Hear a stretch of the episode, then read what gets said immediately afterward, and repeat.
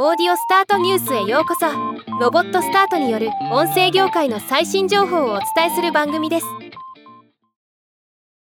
Amazon オーディブルが2023年9月28日から子育てを支えるポッドキャストを新たに配信開始すると発表しました。今日はこのニュースを紹介します。文化放送と協力しててぃ先生の子育て応援番組「仮」を独占配信。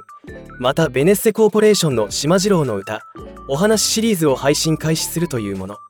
て先生の子育て応援番組「仮」人気保育士て先生が楽しく幸せな子育てをサポートするためのアイディアやヒントをお届けする番組「島次郎の歌お話シリーズ」「島次郎の歌お話シリーズ」から6タイトルを一挙リリース。英語やダンスを楽しめる歌や楽曲。ルールやマナーなど生活。学びにつながる話を届ける番組。お子様がいるご家庭におすすめなポッドキャスト番組が増えてきていいことですね。ではまた。